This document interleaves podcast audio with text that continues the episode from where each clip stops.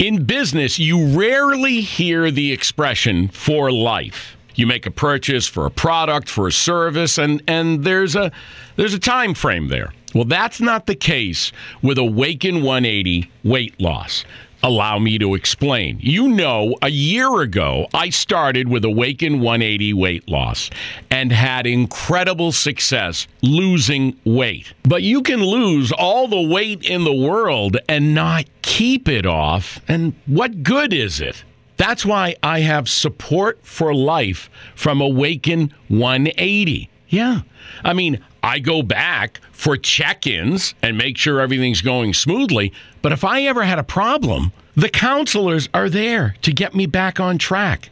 Why don't you do what I did and call for a consultation? 844 346 1800. 844 346 1800 or go to awaken180weightloss.com. Esto es Guerra y Artes, un podcast donde leemos en vivo diferentes libros.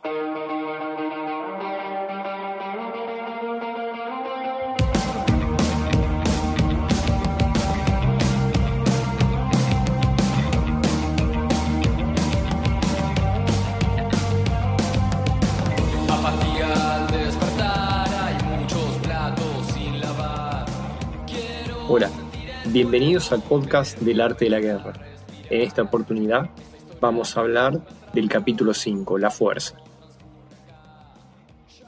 La fuerza significa los cambios en la energía acumulada o en el ímpetu. Los guerreros expertos son capaces de permitir a la fuerza del ímpetu obtener por ellos la victoria sin necesidad de ejercer su poder.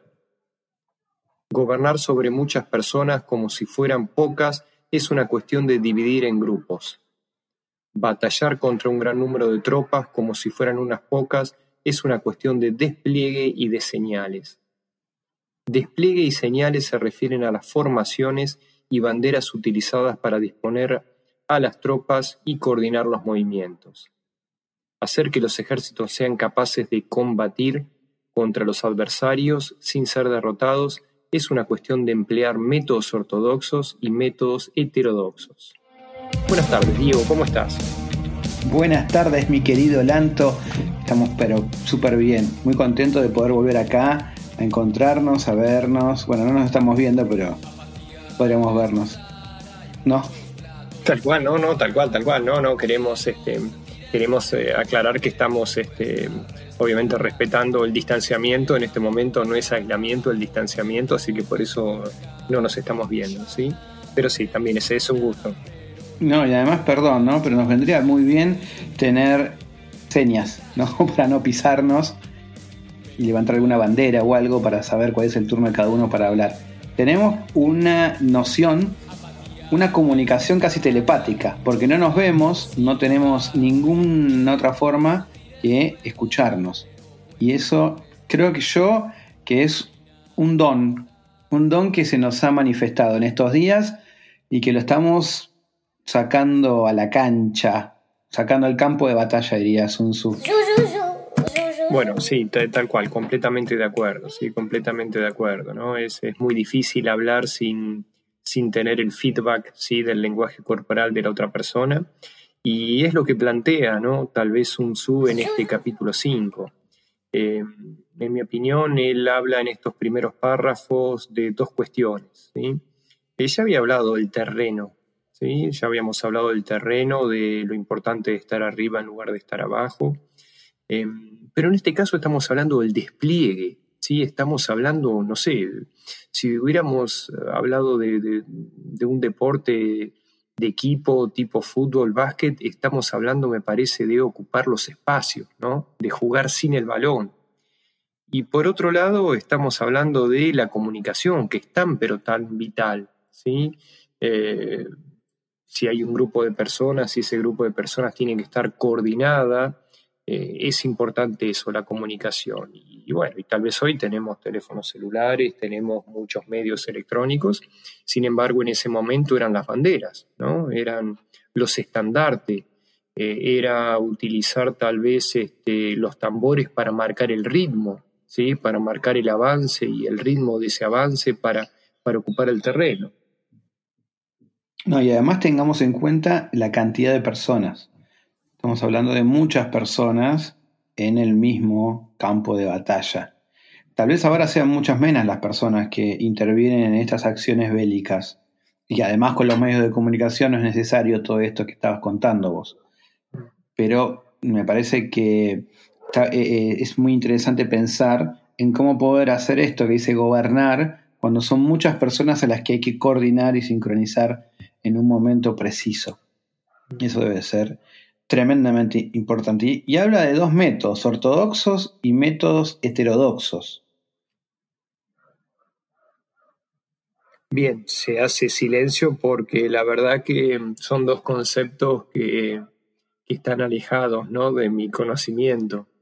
Eh, así que por eso sigo haciendo pausa. Me emociona este momento mucho, me emocionó mucho. Podemos continuar si te parece. ¿Para qué hacer silencio si podemos continuar? Perfecto. La ortodoxia y la heterodoxia no es algo fijo, sino que se utilizan como un ciclo.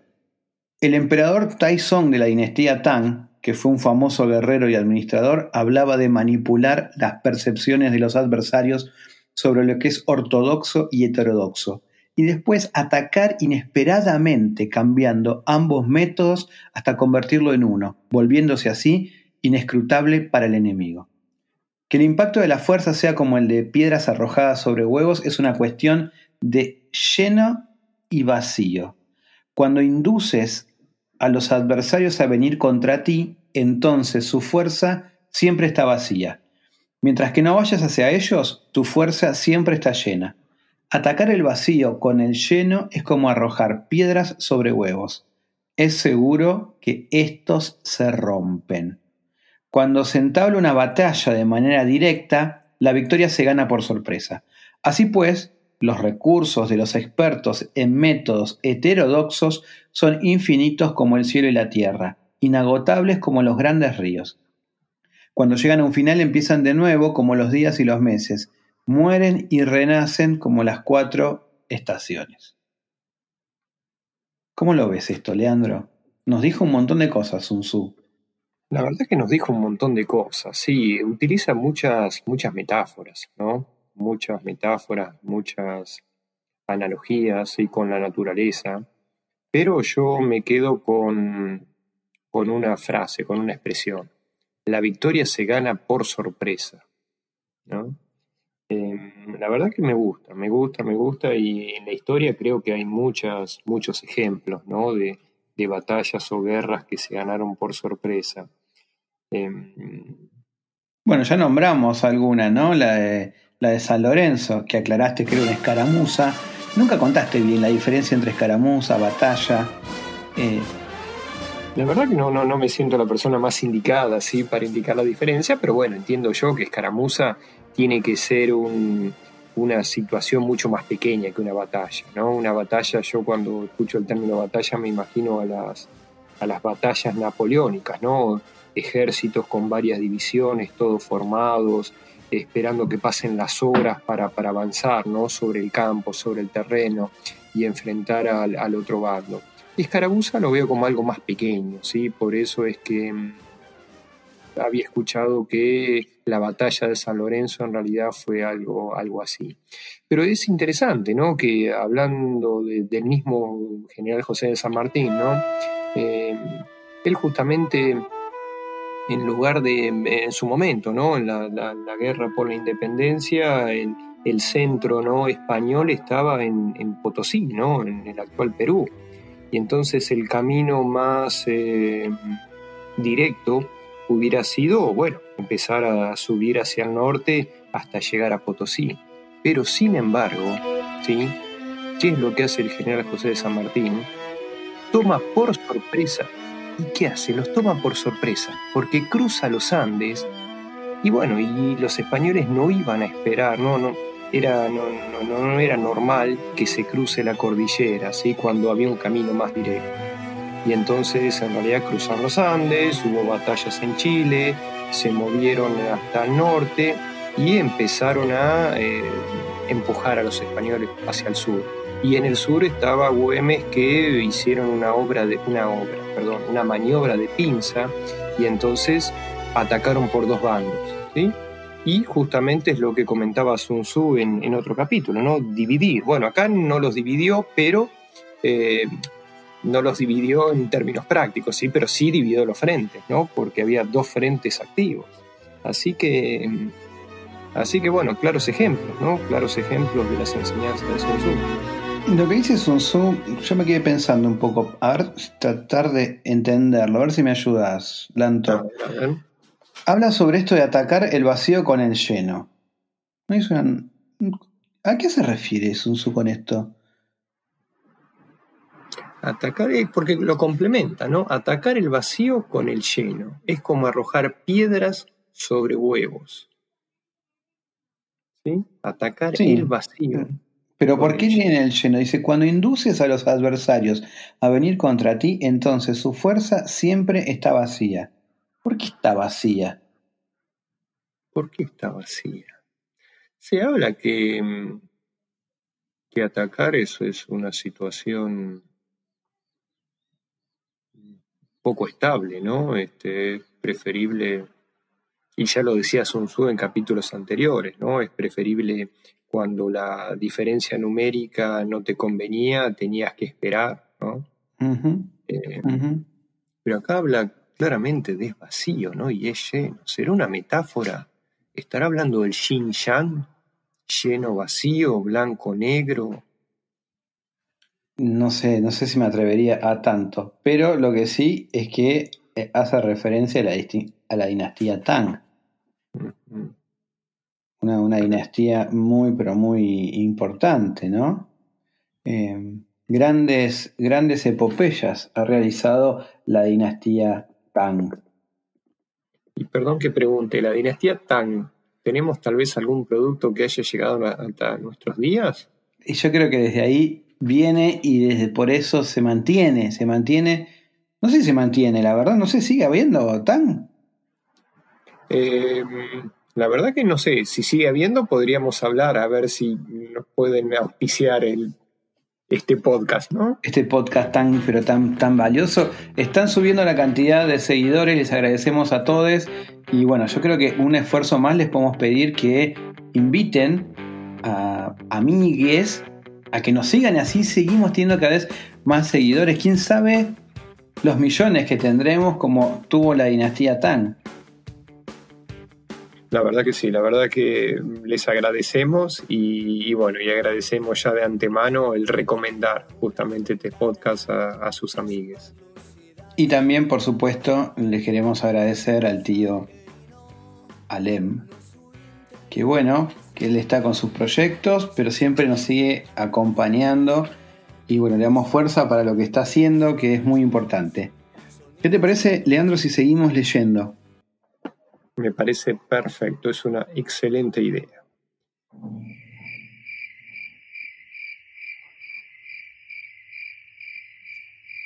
¿Qué te parece, Leandro, si seguís leyendo vos? Sí, sí, sí, claro que sí, claro que sí. Estaba. lo, que pasa es que la verdad que me produce me, emociona mucho, entonces me estaba recuperando, este, ¿no? no, quería que se me note la voz cortada, por eso, por eso me tomé unos segundos, pero ya, ya estoy bien, ya estoy bien. No, bueno, secate los ojos, eh, toma agua, si querés, toma un poquito de agua. Esto me trae a colación la semana pasada que estuvimos hablando sobre las películas que te hacían emocionar. ¿Qué película era la que te tenía ahí en vilo, que la vinabas una y otra vez y seguías emocionándote? Yo arriesgué una. Arriesgué una una película ganadora del premio Oscar, una película italiana, La vida es bella, que desde mi punto de vista tenía todos los ingredientes que a vos me parece que te gustan. Habla sobre la Segunda Guerra, tiene momentos emotivos, tiene cuestiones de humor, tiene cuestiones de emoción, eh, una muy bonita música, pero no fue esa. No fue esa. Y eso me dejó pensando toda la semana a ver qué película podría ser. ¿Qué película podría llegarte hasta, hasta los huesos? ¿Qué película podría hacerte quebrar la voz? Hacerte que tus ojitos estén brillantes. Y bueno, así estuve pensando en un par de películas. No sé si mientras te acomodas te digo alguna. A ver, me parece que podría llegar a ser eh, una película que te, que te emocione, una película de las que vos te gusta. Eh, y estoy estuve pensando, no, no tengo, no voy a decir el título inmediatamente, pero quiero hacerte alguna pregunta, a ver si más o menos en este género puede ser. Me, gustó, me gustó el juego, sí, tal vez no develarlo en este podcast. Me parece que en realidad debiera ser un, juego que tiene que durar varios podcasts. Entonces, eh, nada, que vayamos eh, jugando con pistas y que incluso el público pueda, pueda votar, ¿no? ¿Qué te parece? Me parece, me parece excelente. Bueno, te voy a hacer una pregunta, a ver si es de este tipo. Em, ¿Hay alguna película que tiene eh, rasgos de, de, amistad? ¿Grupo de amigos? Eh, ¿Hay un quiebre entre ellos? ¿Alguno de ese tipo de, bueno, sí, y me parece que ya estás tirando muchas pistas. Me parece que con ese dato ya, ya todos nuestros oyentes ya, ya, tienen la película en, su mente. ¿Vos decís que ya la saqué yo? Tal vez la expresión que tiraste fue una expresión al azar o no. Estoy tanteando, estoy tanteando, pero bueno, tal vez eh, no sé si estás haciendo la técnica de Sun Tzu para darme a entender que yo ya sé cuál es la película y que yo me sienta ganador, pero no. Bueno, está jugando, está jugando con todas las armas de Sun Tzu. Bueno, vamos a ver, sigamos leyendo, porque me estoy indignando ya. La verdad me estoy indignando. No, no, no, pero por favor, ¿por qué? Si estoy diciendo que sí, estoy respondiendo afirmativamente a tu pregunta, a que estás muy bien orientado, entonces me imagino que ya sabes la respuesta. ¿Hay una historia de amor? Y en toda película hay una historia de amor. Sos difícil, sos difícil, Lanto. Pero la amistad y el amor son, son, son valores, ¿sí? O sentimientos o emociones que, que están presentes, ¿no? En todas partes. Me gusta ese desafío. Hablando de amor, tiro, mientras tanto, antes de que empieces, una, un problema que, me, que, que estuve leyendo en estos días muy interesante por Twitter. Yo tengo una cuenta de Twitter y leo y sigo cuentas de Twitter. Había una persona que hacía la siguiente pregunta. Tenía su acto de graduación. Evidentemente, esta es una historia previa al COVID. Acto de graduación de la universidad. Se iba a graduar y en el acto de graduación lo que tenía es que le sacaban una foto a quienes se graduaban. La pregunta que se hacía era una cuestión de pareja, un tema de pareja pero muy pero muy importante. Era, a su pareja, ¿tenía que cobrarle la foto o debía regalársela? ¿No? Para pensar. La verdad que para pensar realmente, ¿eh? qué pregunta, qué situación, qué situación. Bueno, yo creo que Sun Tzu nos va a poder ayudar tanto en develar la película como en responder esta pregunta. ¿Qué te parece, Diego? Sigamos, dale. Sigamos. Todo tuyo. Bueno, muchas gracias. El sol y la luna viajan a través del cielo, descienden y ascienden. Las cuatro estaciones se suceden una a otra, floreciendo y después volviendo a desvanecerse. Esta es una metáfora para expresar el intercambio de movimientos extraordinarios y de la confrontación directa ordinaria, formando una unidad que empieza y acaba una y otra vez, sucediéndose hasta el infinito. Existen cinco notas en la escala musical, pero sus variaciones son tantas que no pueden oírse. Solo existen cinco colores básicos, pero sus tonos son tan numerosos que no pueden verse. Solo hay cinco gustos básicos, pero sus variantes son tantas que no pueden ser saboreados. Solo hay dos clases de cargas en la batalla, el ataque extraordinario por sorpresa y el ataque directo ordinario. Perdón, pero me estoy emocionando. Pero sus variantes son innumerables. Lo ortodoxo y lo heterodoxo se originan recíprocamente, como un círculo sin comienzo ni fin. ¿Quién podría agotarlos? Cuando la velocidad del agua que fluye alcanza el punto en el que puede mover cantos rodados, esta es la fuerza del ímpetu. Cuando la velocidad del halcón es tal que pueda atacar y matar, esto es precisión. Lo mismo ocurre con los guerreros expertos. Su fuerza es rapidez. Su precisión es certeza. Su fuerza es como disparar una catapulta. Su precisión es como soltar el disparador. Su fuerza es veloz en el sentido de que la fuerza del ímputa, ímpetu, ímpetu de la batalla mata cuando es liberada. Por esto se la compara una catapulta. El desorden llega del orden. La cobardía surge del valor. La debilidad brota de la fuerza. Bueno, muchas, muchas cosas, sí, este, confirma en cierta forma el hecho de que está utilizando metáforas y metáforas de la naturaleza, ¿sí? Y los opuestos, ¿no? El yin y el yang que vos tiraste a colación hace unos minutos simplemente aparece aquí. Aparece aquí el ortodoxo y lo heterodoxo, la sorpresa, el ataque directo y polémicas que nos tiene ya acostumbrados Sun Tzu para que no perdamos la atención, ¿no? Existen solo cinco colores básicos. Bueno, en nuestros días me parece que los colores básicos o primarios son tres. Eh, claro, pero por eso son esos tres, el blanco y el negro para Sun Tzu. Habría que ver. ¿No? Después, Habría que ver. Cinco gustos básicos. ¿Hay cinco gustos básicos? Y está, a ver, dulce. Sí. Salado. Sí. Agrio. Agrio es uno de los gustos básicos. Amargo. Amargo. Y. Y ya está. Y no sé. Después notas. ¿Son cinco o son siete las notas musicales? No, bueno, depende del sistema, ¿no? Hay un sistema que son cinco, otro que son siete, otro que son doce.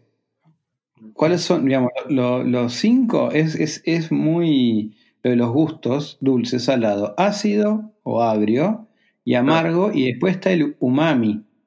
Ah, es uno nuevo eso, ese. Eso es uno nuevo, ¿no? Eso creo que es un invento.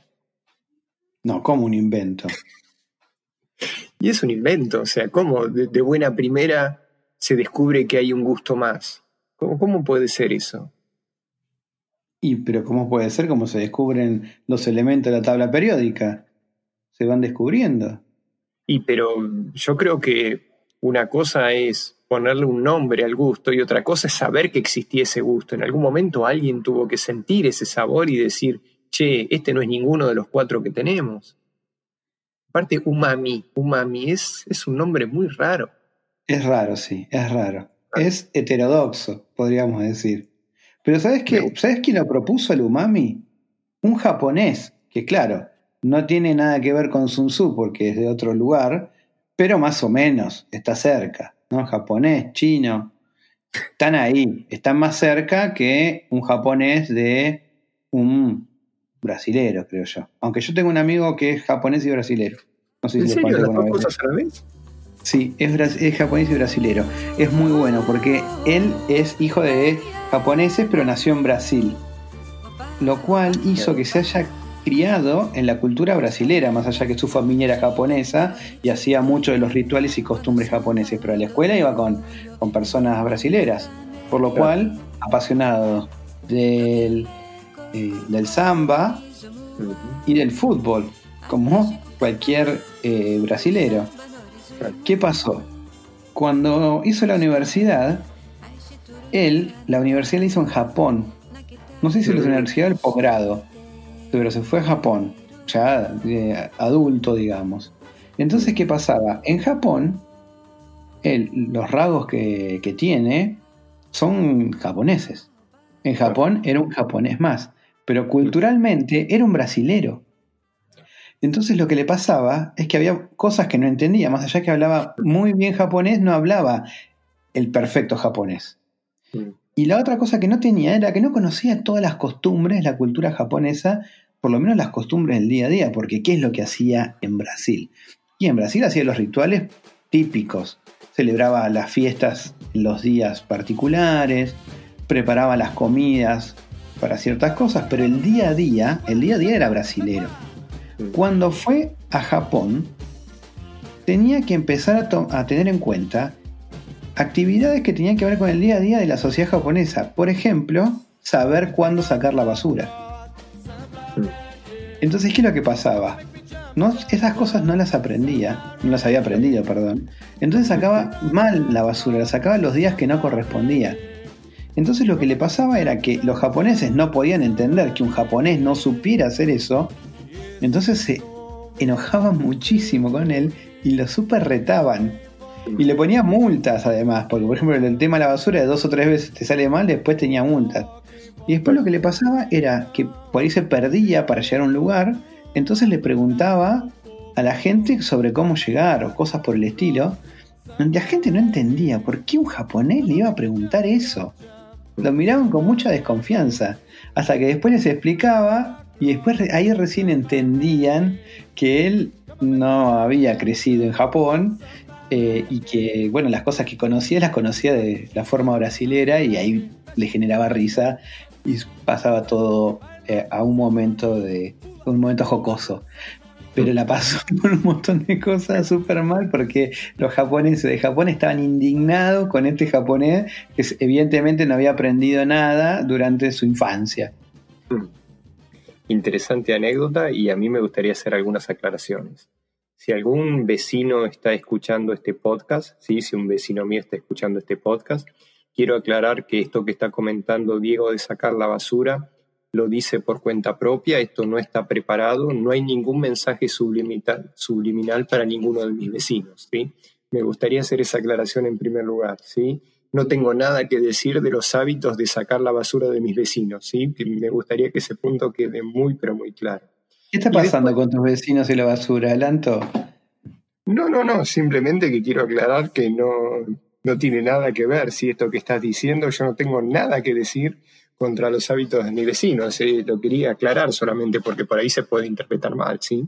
Vos decís que por ahí se puede interpretar que, que da a entender como si tus vecinos sacaran la basura a cualquier hora o tus vecinos dejaran la, la bolsa de la basura abierta. Por ejemplo, sacaran la basura sin bolsa, ¿sí? y la tiraran directamente en el tacho, ¿sí? Pero por eso, ¿no? Quiero aclarar que no, no, no es así, lo desmiento categóricamente. No es que preparamos este podcast para en el capítulo 5 decirle a mis vecinos cómo tienen que sacar la basura. No, no, no, nada que ver, nada que ver. Por favor, no quiero herir ninguna susceptibilidad y que siga reinando la paz en este edificio. Voy a seguir, porque acá viene lo mejor, que es el capítulo que explica lo que dijo, el capítulo en el párrafo que explica lo que dijo antes, con una, eh, con una cuestión muy directa, porque el párrafo arranca con lo que esto quiere decir es que si quieres fingir desorden para conducir a tus adversarios al mismo, primero tienes que completar el orden, porque solo entonces puedes crear un desorden artificial. Si quieres fingir cobardía para espiar a los adversarios, primero tienes que ser extremadamente valiente, porque solo entonces puedes actuar como tímido de manera artificial. Si quieren fingir debilidad para inducir la arrogancia en tus enemigos, primero has de ser extremadamente fuerte, porque solo entonces puedes fingir ser débil. El orden y el desorden son una cuestión de organización. La valentía y la cobardía son una cuestión de ímpetu. La fuerza y la debilidad son una cuestión de la formación de batalla. Cuando un ejército tiene la fuerza del ímpetu, incluso el tímido se vuelve valiente. Cuando pierde la fuerza del ímpetu, incluso el valiente se convierte en tímido. Nada está fijado en las leyes de la guerra. Estas se desarrollan sobre la base del ímpetu. Fuerte, ¿no? Como lo dice, y además con el tono en el que lo escribió. Pasa de, la, de, lo aguerrido, de lo duro, de lo directo, a una forma más inclusiva, más cariñosa, pero no por ello deja la capacidad de transmitir. Y me gusta esto, porque más de uno yo yo he conocido que ha dicho que se hacía pasar por malo, se ha hecho pasar por débil, se ha hecho pasar por temeroso, y era mentira, estaban cagadas hasta las patas. Tal cual, tal cual. Sí, sí, insisto, ¿no? Comparto 100% lo, lo, que, lo que dices, tus experiencias y, y me gustaría resaltar o volver a charlar sobre una frase, ¿no? Donde dice, la fuerza y la debilidad son una cuestión de la formación de batalla, ¿no? Claramente vuelve al capítulo anterior, al orden de batalla. Es importante ese orden para lograr la fuerza necesaria. Sin orden, ¿sí? este, el ejército es débil. Es necesario ese orden para tener fuerza. Y eso entiendo yo que a nivel ejército, a nivel grupo, y después tenemos a nivel individual, ¿no? La valentía y la cobardía, pero que están relacionadas con el ímpetu, con la inercia, ¿no? Con, con ese ritmo de, de avanzar o no Em, después, sorprendente, el orden y el desorden es una cuestión de organización, ¿sí? La verdad que en este momento es revelador, ¿no? Entender que el orden y el desorden es una cuestión de organización. No, lo digo, ojo, no lo digo burlándome, ¿no? Porque creo que en realidad en esa expresión hay mucho, encierra mucho, ¿sí? Em, encierra mucho, ¿no? La palabra organización entiendo yo que es una palabra muy amplia. La palabra organización significa muchas cosas y eso es lo que puede determinar ¿no? el orden o el desorden en, en las fuerzas. La verdad que, mm, como siempre, ¿no? nos deja pensando, me deja pensando. La verdad que cada palabrita este, te deja pensando. Me emocionaste, Lanto, otra vez. Me emocionaste. No llores, por favor, que todavía tenemos que terminar el capítulo. Bueno, bueno, entonces sigamos. A ver, mm. nos queda un poquito más. ¿Te parece que sigas leyendo? Dale, por favor. Entonces, vamos a ver, ¿sí? Por lo tanto, los que hacen moverse con pericia a los adversarios establecen órdenes de batalla que saben con seguridad que los enemigos van a seguir le dan lo que estos están seguros que van a tomar. Hacen moverse a los enemigos con la perspectiva del triunfo, esperando que caigan en la emboscada. Los despliegues de tropas sobre los que con seguridad cae el enemigo son formaciones que dan la impresión de agotamiento. Los adversarios se mueven así con la esperanza de obtener ventaja. En consecuencia, los buenos guerreros buscan la efectividad en la batalla, a partir de la fuerza del ímpetu y no de la fuerza de cada soldado. Así pues, son capaces de escoger a la gente y dejar que la fuerza del ímpetu haga su trabajo. Sí, sigue reforzando, ¿no? Este, en mi, opinión, el aspecto del, trabajo colectivo, ¿no? Sin, sin lugar a duda, de lo que habla Sun Tzu, o por lo menos de la experiencia en aquella época, era el, el trabajo colectivo, ¿no? Entonces diferencia muy bien acerca del ímpetu, acerca de eh, el ritmo de batalla, ¿sí? Como podría ser el ritmo en un, juego, ¿no? De, equipo, y no en la fuerza individual, ¿sí? O sea, un soldado muy fuerte es un soldado muy fuerte. Sin embargo, un, un ejército bien organizado, ¿sí? Un ejército bien comunicado, eh, bueno, se logra la fuerza a través de toda esa integración colectiva. Eh, vuelve a hablar sobre el despliegue de las tropas, ¿sí? lo importante del despliegue, de ocupar los espacios del terreno. Vuelve a hablar acerca de eh, simular una cosa, ¿sí? para que caigan en la emboscada. ¿sí? La verdad que creo que es la primera vez que utiliza el término emboscada. ¿sí? Em, y hace mucha referencia al ímpetu y a la fuerza que tiene el ímpetu. Ya lo nombró con el río. ¿Te acordás que cuando hablaba de que el río, cuando la velocidad del agua logra mover el canto rodado? Y acá lo pone en relación a cómo actúa en la fuerza de la batalla, cómo mueve a esas tropas, a esa energía que tienen los ejércitos más que nada los ejércitos victoriosos, me parece, en ese concepto de victoria interna que mantiene Sun Tzu más allá del resultado final de la batalla y que eso moviliza y que permite poder llevar a cabo esos despliegues de una forma de la que él me parece que está convencido que debe ser. Sí, fue el mismo Sun Tzu, ¿no? Que hablaba en los primeros capítulos sobre el ataque relámpago, ¿no? Eh, acá está haciendo referencia a eso, al ímpetu, ¿no? A la, a la velocidad a, la decisión ¿no? con la cual llevar a cabo una, una acción, una maniobra. Eh, pareciera que bueno, sigue siendo coherente ¿no? con, con el resto de los capítulos. coherencia, Sun por favor, coherencia. Es lo que le pide la gente. Bueno, quedan dos, dos párrafos.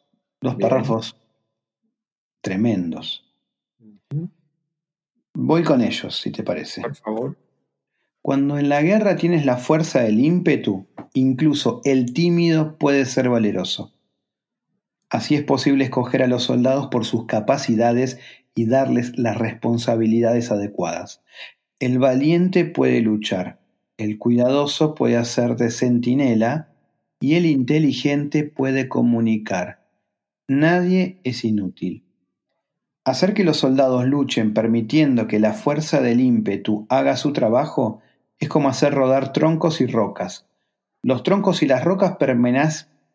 Perdón, los troncos y las rocas me emocioné, me emocioné también.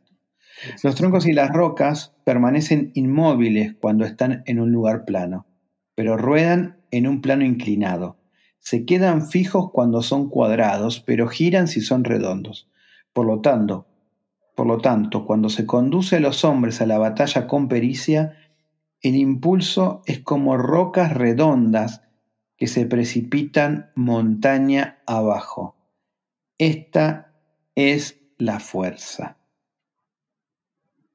Qué lindo, ¿no? Qué lindo final, más allá que lo leí bastante trabado, pero bueno, es muy emocionante, es muy emocionante.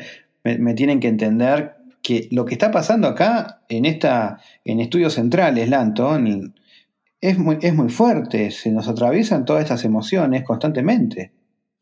Pero yo creo que en realidad has utilizado un recurso muy, muy gráfico, ¿no? Porque está hablando de rodar troncos, de que no ruedan troncos cuadrados. Entonces, hiciste justamente, a partir de la lectura, un ejemplo de lo que estabas leyendo. La verdad, la verdad, me estoy sacando el sombrero, aunque no puedan ver, uso sombrero y me saco el sombrero para felicitarte por la, analogía que has, que has hecho. La verdad que, la verdad que me sorprendo día a día.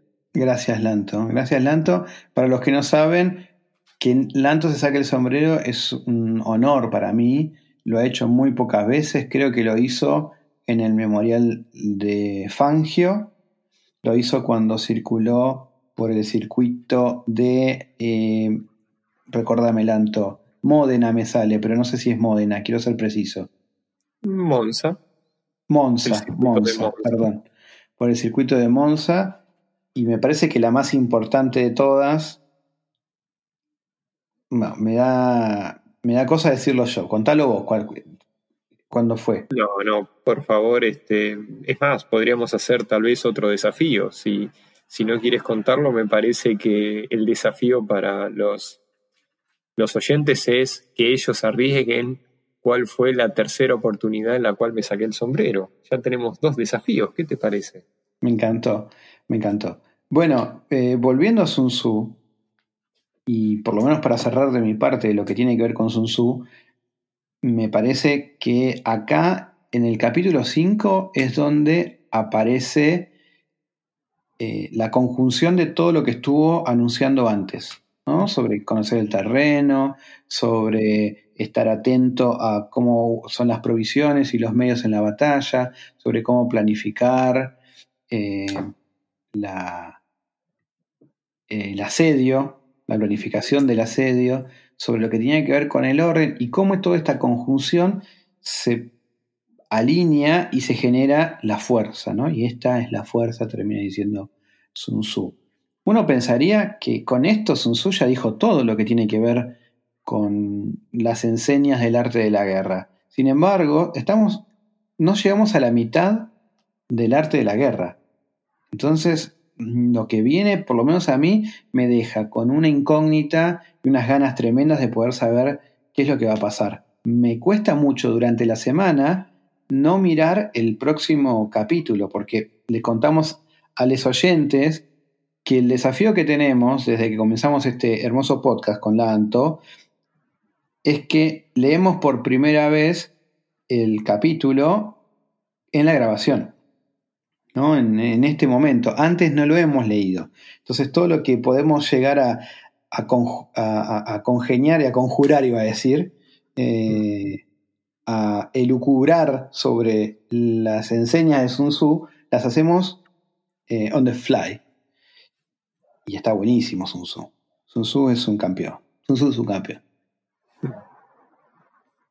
Sí, sin, lugar a duda. Sin lugar a duda, eh, todo lo que dice lo dice de una forma que se puede interpretar eh, directamente pensando en, una guerra, pero también lo podemos interpretar pensando en la vida misma, ¿no? Y por eso es que este libro se utiliza en muchas disciplinas, ¿no? No, no, no tiene que ver con el conflicto bélico, sino que también tiene que ver con los negocios, tiene que ver con la economía, tiene que ver con la negociación que sucede día a día entre dos personas, ¿no? Cuando dos personas hablan están negociando, ¿sí?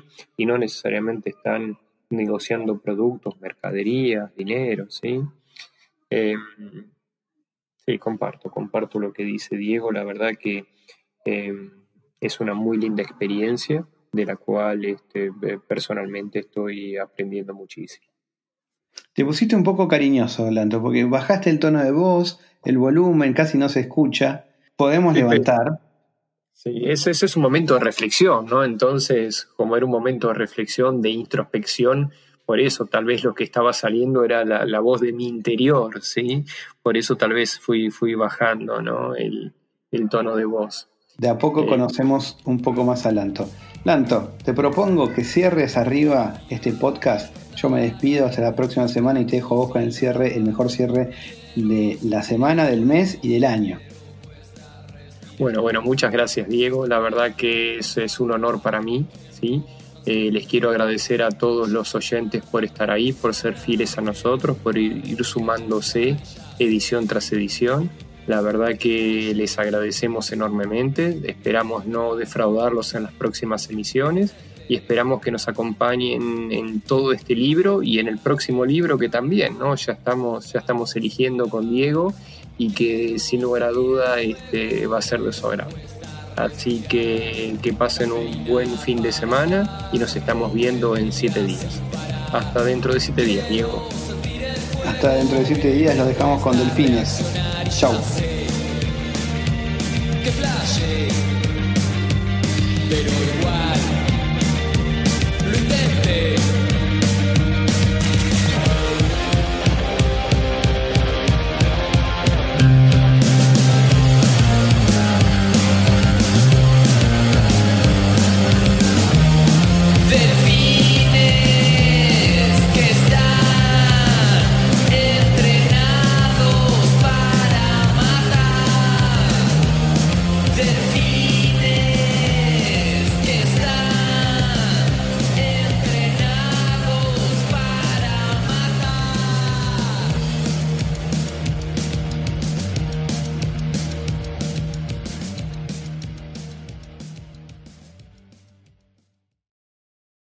In business, you rarely hear the expression for life. You make a purchase for a product, for a service, and, and there's a there's a time frame there. Well, that's not the case with Awaken 180 weight loss.